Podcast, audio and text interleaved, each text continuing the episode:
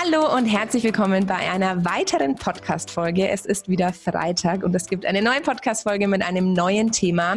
Heute habe ich den lieben Daniel bei mir zu Gast im Podcast. Und zwar hat äh, meine langjährigste Freundin Steffi zu mir gesagt, Mensch, der Daniel, den müsste mal in einen Podcast holen. Der hat nämlich ein ganz spannendes Thema, über das vermutlich ganz wenig Menschen eigentlich äh, Bescheid wissen. Das Thema Demenz. Von daher freue ich mich sehr, lieber Daniel, dass du heute zu Gast bist und, und ein bisschen was über dieses Thema erzählen wirst. Magst du dich vielleicht zu Anfang erstmal selber vorstellen und erzählen, was du so machst und wie du überhaupt zu diesem Thema kommst? Gerne. Hi Alex, vielen Dank für die Einladung für diesen Podcast. Ähm, ich bin sehr dankbar, dass du eine Plattform bietest, weil Demenz ist immer noch ein großes Tabuthema.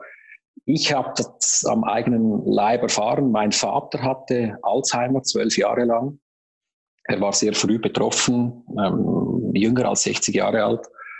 Und so bin ich eigentlich ins Thema reingerutscht zur Jahrtausendwende. Und heute, sage ich ein bisschen salopp, ist Demenz eine Art Hobby von mir. Das heißt, ich bin in meiner Freizeit als Demenzaktivist unterwegs, mittlerweile fast in ganz Europa, ähm, mit einer selbst auferlegten Aufgabe, nämlich die Enttabuisierung von Demenz. Also irgendwie zu versuchen, ähm, diese, diese Krankheit, diese Diagnose, das Leben mit Demenz anders in der Öffentlichkeit darzustellen, als es nur Mediziner oder Experten tun, die doch sehr kopflastig sind. Und ich versuche da mit meiner Art einen kleinen Gegenpol zu leisten. Demenz ist ja schon so eins der Themen, die ja irgendwie, wie du auch sagst, so zu diesen Tabuthemen gehören. Irgendwie, wenn man keinen Angehörigen hat, der irgendwie betroffen ist, dann ist das ja irgendwie so was, ja, so ein Thema, wo man, wenn überhaupt, eigentlich nur durch die Medien oder irgendwie durch Erzählungen von anderen irgendwas erfährt. Von daher ähm, kannst du überhaupt einfach mal ganz am Anfang so erklären, ist Demenz vererbbar? Ist Demenz irgendwie ein Grund von geschlechter Ernährung? Kann man das verhindern? Ist das schon vorprogrammiert, dass man das eh mal haben wird, wenn man die Veranlagung hat oder ist das alles noch gar nicht so wirklich erforscht? Das ist eine gute Frage und die Antwort ist wirklich schwierig zu beantworten. Demenz ähm, ist der Überbegriff von verschiedenen Formen von Demenz. Alzheimer ist die bekannteste Form. Es gibt, wenn ich richtig informiert bin, fast 200 verschiedene Formen von Demenz. Im Moment sind eigentlich alle ratlos. Es gibt keine, ähm, keine Medikamente dagegen, keine ähm, Therapie. Also wenn du die Diagnose hast, ist sie endgültig. Die Pharmaunternehmen steigen aus der Forschung aus, weil sie spüren, sie kommen keinen Schritt weiter. Also wenn du jetzt etwas erfinden würdest gegen Demenz, dann wärst du wahrscheinlich die reichste Frau der Welt. Es ist ein großes Thema. Es ist ähm, auch ein breites Thema. Also wenn du bedenkst, in Deutschland gibt es etwa anderthalb Millionen Menschen mit einer Diagnose. Im, im Jahr 2050 rechnet, rechnen wir mal drei Millionen. Das ist doch schon eine große Anzahl, ähm, die direkt betroffen sind und hinzu kommen noch die Angehörigen. Das sind zwei, drei, vier Personen im nächsten familiären Umfeld. Also sprechen wir irgendwo von zehn Millionen Menschen, die von Demenz direkt oder indirekt betroffen sind. Zu deiner Frage, ob es vererbbar ist. Es gibt vererbbare Formen, ja.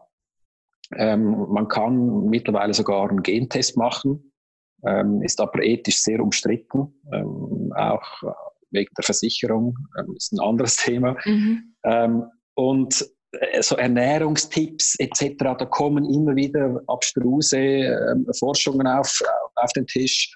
Das heißt, Kaffee hilft gegen Demenz. Das ist genau das Gleiche wie, wie bei Krebsforschungen. Am Ende muss man sagen, es ist auch ein bisschen Schicksal. Es hat mit einem gesunden Lebenswandel zu tun, ähm, wie bei allen anderen Krankheiten auch. Aber am Ende ist es Schicksal. Also du kannst heute Demenz nicht verhindern. Wenn es dich trifft, dann trifft es dich. Und es ist auch nicht so, wenn man es bekommt und man hat irgendwie so die ersten Symptome, dass man dann irgendwie ein Wundermittel hat oder irgendwie sein Leben umstellt und dann geht es ja quasi auch nicht mehr rückgängig, oder? Die ist dann immer eine Krankheit, die immer weiter fortschreitet. Genau, also wenn du Demenz hast, endet sie im Tod. Es ist eine tödliche Krankheit ähm, und es ist eine schwere Krankheit. Es ist eine, Erkrankung des Gehirns, also es ist nicht irgendwie eine Wesensveränderung und du gleitest sanft rüber in eine neue Daseinsform. Es ist wirklich eine dramatische Krankheit ähm, und sie dauert lange. Also es, ist, es kann 10, 15 Jahre dauern, bis du ähm, am Ende stirbst und das ist natürlich eine große Belastung für ganze Familien, ähm, wenn du das ja äh, mit der mit der Diagnose umgehen musst und mit diesem Leben umgehen musst. Was sind denn so die ersten Anzeichen für Demenz? Ich glaube, so im, im, Volksmund sagt man immer, ja, die Leute werden halt irgendwie vergesslich und sie haben dann irgendwann Gegenstände in der Hand und wissen nicht mehr, wo sie irgendwie zugehören. Aber was ist es so, diese, dieser, so ich will jetzt nicht sagen klassischer Krankheitsverlauf, weil natürlich das alles sehr individuell ist, aber was sind denn so Frühsymptome von Demenz? Entschuldigung, ja, es gibt verschiedene Arten von Demenz. Bleiben wir mal bei, bei der Form Alzheimer da ist natürlich die, die Vergesslichkeit eines der ersten Symptome. Ähm, aber vergesslich werden wir ja alle mit dem Alter. Ähm, wenn du dann einen Test machst, zum Beispiel einer Memory-Klinik, dann gibt es so typische Anzeichen. Das heißt, wenn du nicht mehr weißt, welcher Wochentag ist heute, wenn du mehrmals dasselbe fragst in kurzen Abständen, wenn du die Uhrzeit nicht mehr ablesen kannst an einer analogen Uhr. Das sind dann die typischen Symptome, wo du sagen musst, okay, das kann sein, dass du betroffen bist und dann geht es eigentlich in die medizinische Abklärung mit einem, einem Hirnscan etc., äh, wo du dann Gewissheit hast. Aber Vergesslichkeit, das dürfen wir nie vergessen, ist wirklich normal. Also nur wenn du nicht mehr weißt, wo du deinen Schlüssel hingelegt hast und das dir drei, vier Mal passiert in der Woche, wegen dem musst du also noch keine Angst haben, dass du äh, von einer Demenz betroffen bist. Jetzt hast du erklärt vorhin, dass ähm, Demenz auch wirklich zum Tod führt. Jetzt ist es ja so für einen Außenstehenden irgendwie so, ja, nur weil ich vergesslich werde und irgendwie weniger Dinge ähm, logisch aneinander rein kann oder meine Aufgaben nicht mehr richtig erledigen kann oder eine Uhr nicht mehr richtig ablesen kann, wie kann das dann wirklich auch zum Tod führen? Also was passiert da im Gehirn? Ja, es, die Krankheit führt zum Tod, weil es keinen Aufschub gibt und keine Heilung. Und ähm, die Körperfunktionen verändern sich, dein Geschmackssinn verändert sich, wenn du äh, Demenz hast. Ähm, du vergisst natürlich immer mehr, ähm, das ist die mentale Seite. Und irgendwann kannst du nicht mehr sprechen, du kannst dich nicht mehr artikulieren. Ähm, vielleicht hast du in, in einer schweren Demenz, wo du dich auch nicht mehr bewegen kannst, wo du nicht mehr gehen kannst, ähm, ganz andere ähm, Erkrankungen oder du hast einen Schlaganfall oder vielleicht eine Lungenentzündung, weil du auch nicht mehr schlucken kannst, richtig.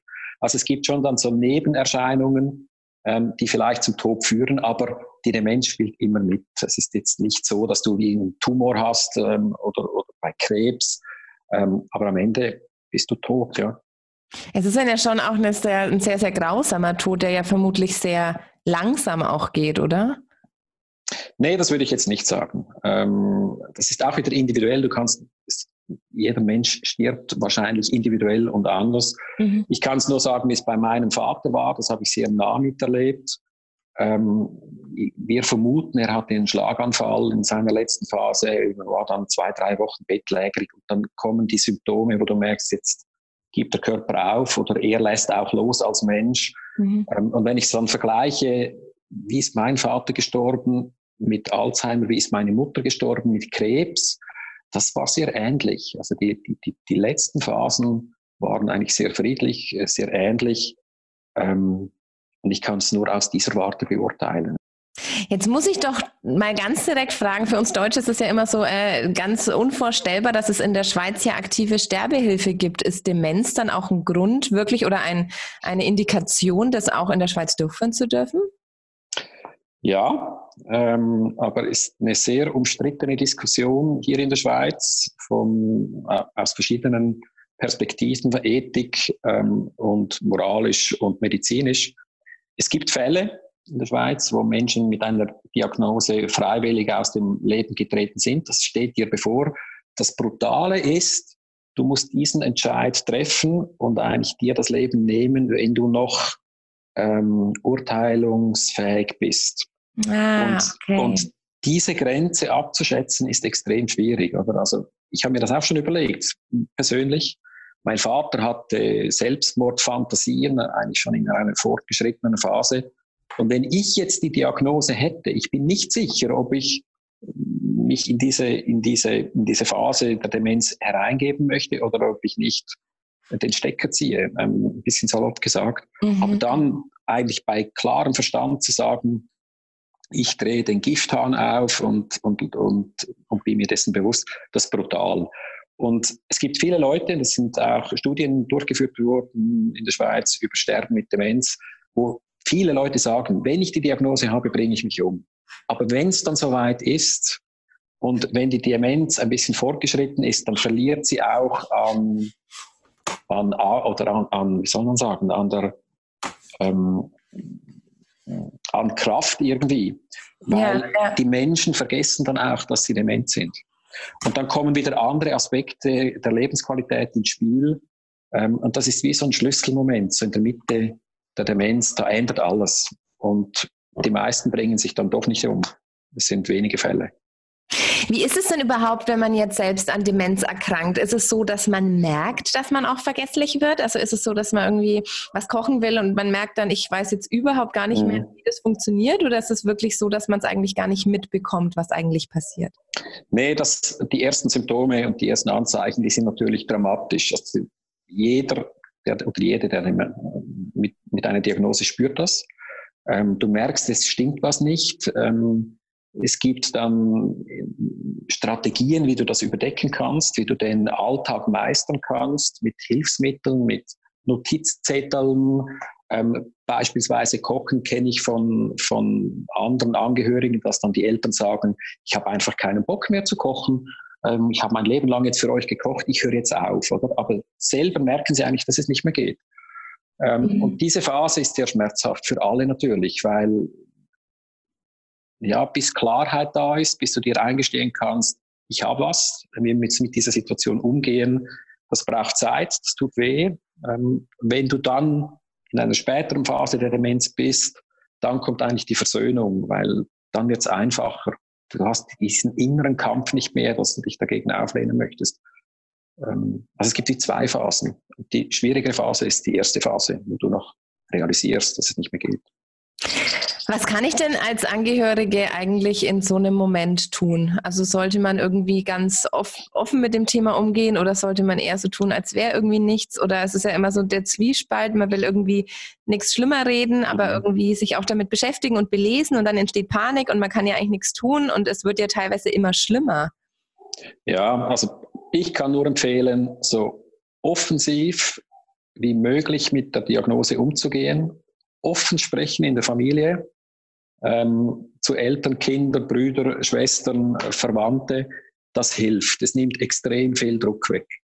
Ähm, das Umfeld, das also, habe ich erlebt, reagiert meistens positiv, nicht alle, Nachbarn vielleicht nicht oder, oder Freunde der Familie, aber alle, ähm, wenn, du die, wenn du die Informationen teilst, wenn du Wissen teilst, dann können sie sich darauf einstellen. Und wenn du es verbirgst, dann kommen ganz, kommen Verdächtigungen auf, es gibt Gerüchte, ähm, das bringt überhaupt nichts. Und ähm, leider ist es immer noch so, dass viele Familien sich schämen, weil es, die Krankheit geht einher mit einem Zerfall des Geistes, wenn ein bisschen extrem formuliert. Also es gibt mentale Veränderungen.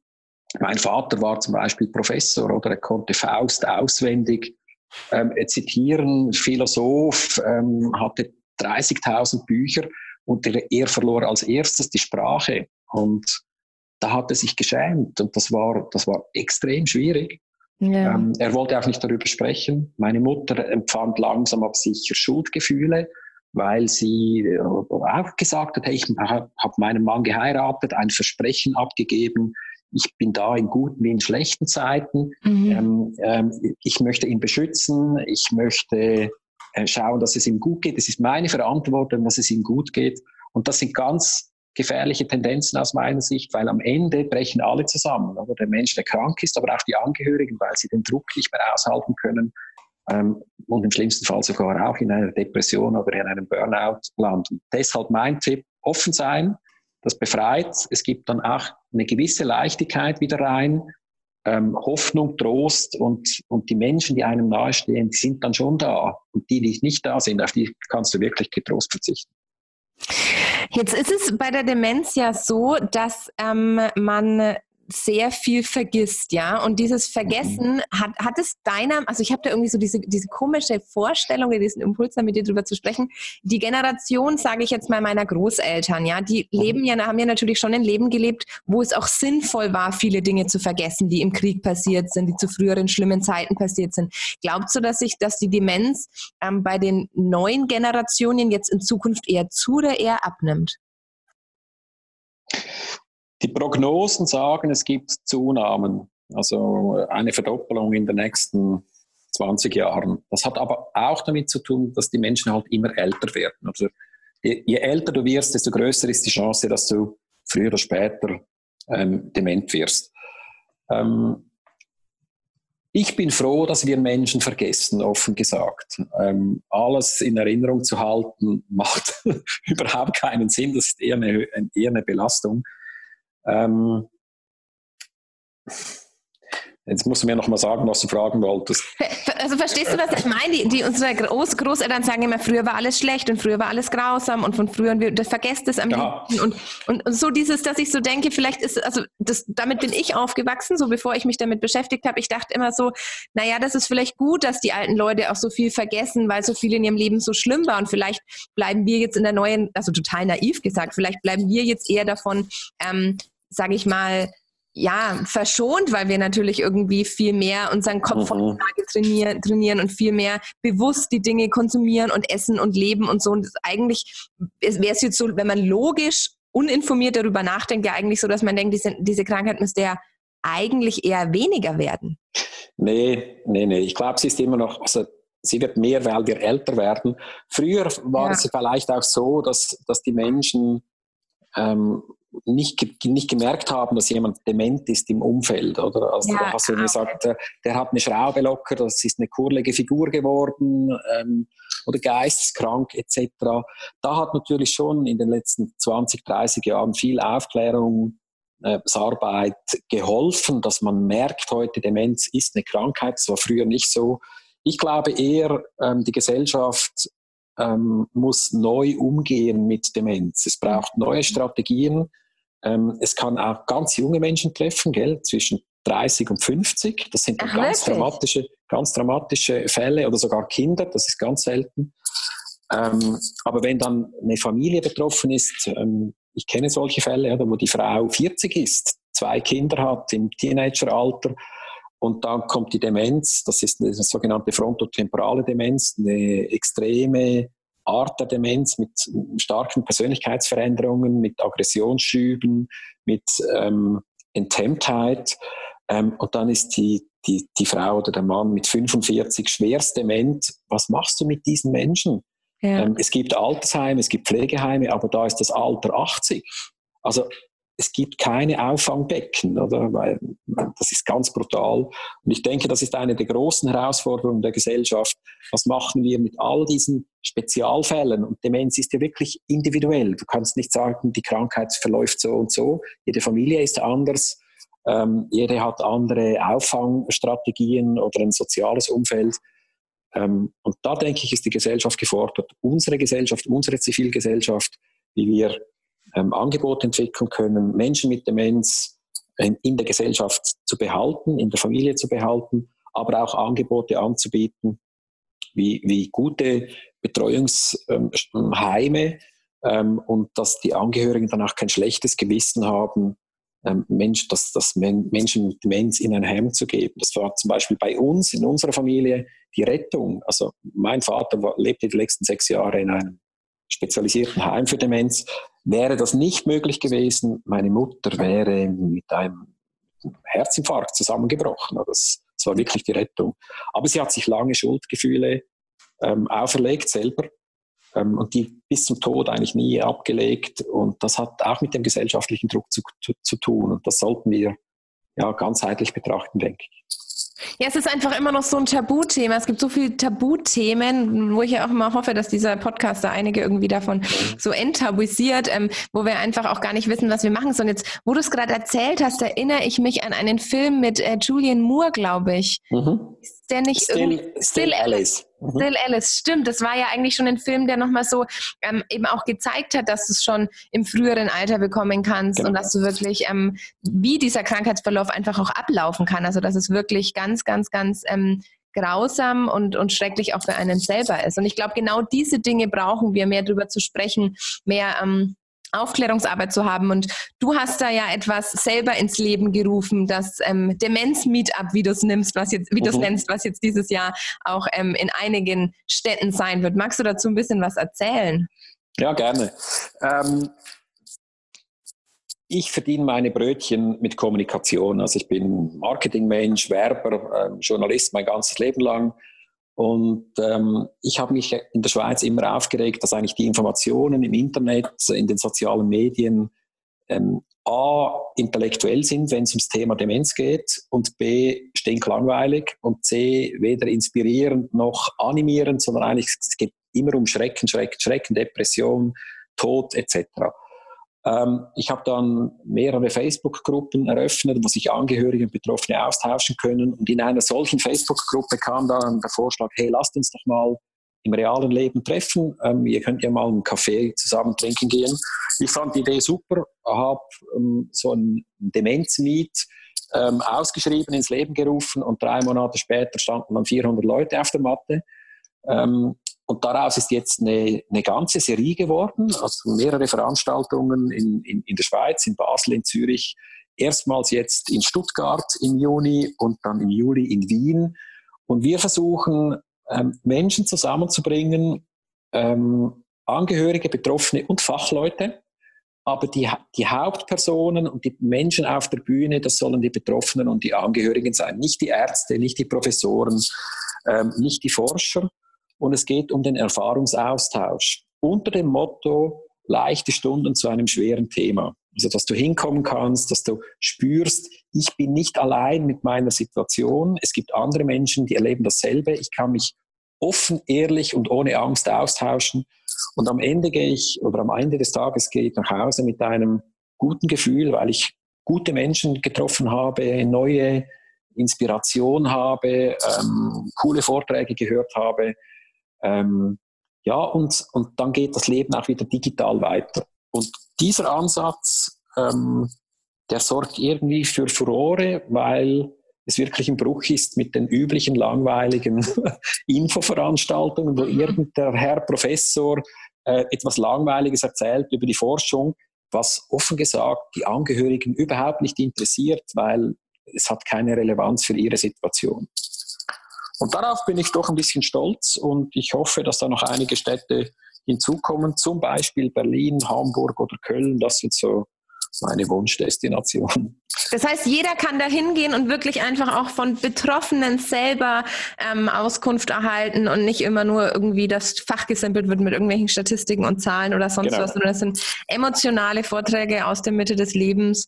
Ähm, sehr, sehr, sehr, sehr spannend. Nicht nur Vorträge, sondern halt auch Workshops ähm, untereinander wirklich auch was zu entwickeln. Also in der Schweiz haben wir zum Beispiel so das Demenzmanifest der Betroffenen entwickelt, unser Papier, wo wir sagen, das stimmt nicht in der Schweiz und das haben wir dann weitergegeben an die Politiker. 400, 400 Menschen haben daran mitgearbeitet. Also es kann auch was entstehen und, und es soll kreativ und inspirierend sein. Also nicht einfach ein Kongress und nicht ein Seminar, sondern da kommst du mit kurzen Hosen. Es gibt auch Alkohol und Musik und es ist, es ist eher ein Festival und weniger ein Kongress. Ähm, das ist mir ganz wichtig und vor allem, dass Angehörige und Betroffene die Angst verlieren, weißt, auch hinzustehen vor anderen ja. Menschen und sagen, ich fühle mich scheiße oder ich habe das erlebt und ich wünsche mir das, ähm, ja. dass sie sich nicht zurückziehen in die eigenen vier Wände, sich abschotten, sondern den Mut haben, rauszugehen und auch zu spüren, ich bin nicht allein und wenn ich ehrlich bin, offen bin, direkt bin, dann ist das okay und es hilft anderen. Und das ist ganz ein wichtiger Punkt. Also die, die Betroffenen sind da für andere Betroffene. Und äh, das macht Spaß. Und es sind coole Events, kann ich so sagen. Es sind geile Events äh, mit allen Gefühlspaletten. Also da lachst du Tränen, du weinst Tränen, ähm, du gehst satt nach Hause, vielleicht auch leicht betrunken, gehört alles dazu. Das für alle Leben. Das klingt nach einem richtig lebendigen ähm, ja, Zusammenkommen, dass ich finde, also ich erlebe das auch selber immer wieder, gerade bei so Veranstaltungen, wo so Tabuthemen einfach ähm, gebrochen werden und wo sich Betroffene und Angehörige austauschen und man so froh ist, dass man einfach mal über alles reden kann und genau. Gleichgesinnte trifft. Das ist so, so, so viel wert. Kann da jeder kommen? Wo kriegt man mehr Infos darüber? Wann, wie, wo? Muss man vorher Karten kaufen? Wann wird es bekannt gegeben? Wo erfahre ich mehr? Ui, das sind viele Fragen. ähm, ja, also wir haben, wir sind auch jetzt ähm, in, in, der Programmentwicklung von allen Demenz-Meets. Ähm, Ende Februar wird alles feststehen, dann kann man sich anmelden. Im Moment auf der Website, der Schweizer Website demenzmeet.ch. Ähm, es gibt dann auch noch ähm, Links und, und, Webseiten für Deutschland, vor allem für Stuttgart. Das wäre dann wirklich demenzmeetstuttgart.de. Ähm, und da findest du dann alle Informationen. Und klar, da kann jeder mitmachen, da kann jeder kommen. Ähm, wenn du dich fürs Thema interessierst oder wenn du selber direkt oder indirekt betroffen bist. Vielen, vielen, vielen herzlichen Dank, Daniel, für so viel Aufklärungsarbeit, dafür, dass du so ein tolles Event ins Leben rufst und dann ganz sicher ganz, ganz, ganz, ganz, ganz vielen betroffenen Angehörigen und Interessierten da wirklich ähm, eine ganz ähm, ja, offene Plattform, sage ich mal, bietest, um sich auszutauschen. Danke für die ganzen Infos. Danke, dass du heute zu Gast warst. Ich fand es äh, sehr, sehr, sehr spannend und finde, wir sollten einfach ganz viel über diese Themen sprechen, weil es kann einfach jeden von uns betreffen. Ich danke dir und genau so ist es. Vielen Dank für deine Zeit. Schön, dass ihr auch wieder dabei wart. Und ich freue mich, wenn ihr nächste Woche Freitag wieder einschaltet, wenn es heißt, eine neue Podcast-Folge bei Frau Herz im Podcast Laut und Glücklich. Vielen Dank fürs Zuhören. Bis zum nächsten Mal.